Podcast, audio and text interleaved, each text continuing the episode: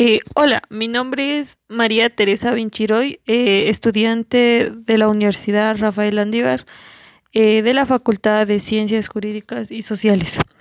Este es mi podcast, Experiencia en tiempos de pandemia.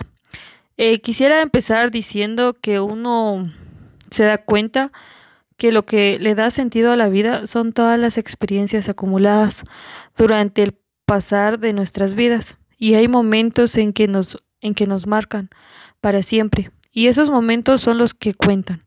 Esos momentos valiosos son los que en verdad dan sentido a nuestra vida.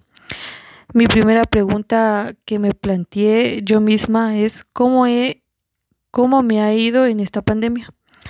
Al inicio de la pandemia viví nuevas experiencias que nunca imaginé vivir. Fue un tanto positivo como negativo, ya que no permitía tener tanto contacto con las demás personas eh, como acostumbraba, también como las relaciones sociales y en relación a la economía. Me llegó a afectar eh, en el negocio familiar en donde trabajo. Tenía que aplicar nuevas medidas sanitarias que no conocía, otras formas de, de poder vender eh, los productos, ver cómo no bajaran nuestras ventas fue algo muy loco para mí. Hubo un tiempo en el que tenía mucho, eh, mucho miedo, eh, no solo por mí, sino por mi familia, tener esa preocupación del qué sucederá. La pandemia me ha hecho valorar más el tiempo con mis seres queridos. Eh, otra pregunta también es, eh, ¿cómo he sido feliz a pesar del encierro?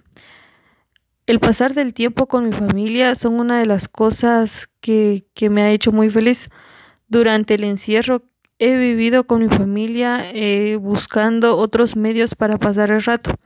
Llegué a conocer mucho más a mis seres queridos y me di cuenta que ellos son los más importantes que tengo en la vida. Otra pregunta y con esta concluyendo, eh, ¿qué he descubierto en este nuevo ciclo? Aprendí mucho sobre otras culturas por medio de dramas, películas. También he descubierto que me encanta viajar. Aprendí sobre nueva música que nunca imaginé escuchar. Degusté muchos platillos eh, nuevos. Conocí nuevos lugares, alejado de personas y apreciar un poco más de la naturaleza. Muchas gracias.